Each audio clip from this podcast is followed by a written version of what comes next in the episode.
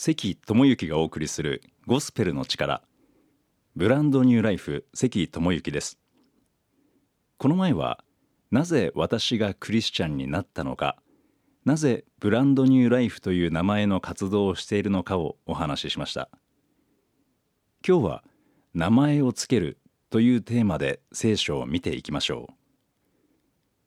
私たち日本人は会社の名前や商品の名前作品の名前何かに名前をつけるときそこに特別な思いや理念を込めますよね。特に子供に名前をつけるときに随分と悩む親御さんを何人も見てきました。昔から名は体を表すと言われていますが名前はそのものや人の性質実態をよく表すものだけにそれだけ名付けネーミングは誰もが真剣に行うものです。イスラエルの文化でも名前には特別な思いが込められています。聖書に出てくる登場人物。例えばイスラエル民族の父アブラハムの子供はイサクという名前ですがイサクとは笑いという意味です。100歳のアブラハムそして90歳の奥さんのさらに子供が生まれるその天使の言葉を聞いた時に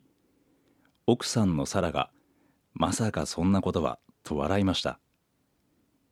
しかし実際にアブラハムとサラの間に子供が生まれサラは神は私に笑いをお与えになったと言ってイサク笑いという名前を付けました。イサクの子供の名前はヤコブと言います。ヤコブは双子のお兄さんエサウのかかとを掴んだままお母さんのお腹から生まれエサウを出し抜いてお兄さんの祝福を奪ったことからかかとをつかむという意味でヤコブという名前が付けられました。アダムとエバエデンの園に住んでいた最初の人間アダムこの名前にも由来があります。主なる神土の塵で人を形作りその鼻に命の息を吹き込んだ。人すなわち生けるものとなった。アダムという名前は土ヘブライ語でアダマーということから付けられました。奥さんのエヴァ。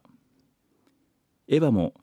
命あるものと母となったのでアダムは命という意味でエヴァという名前を付けたわけです。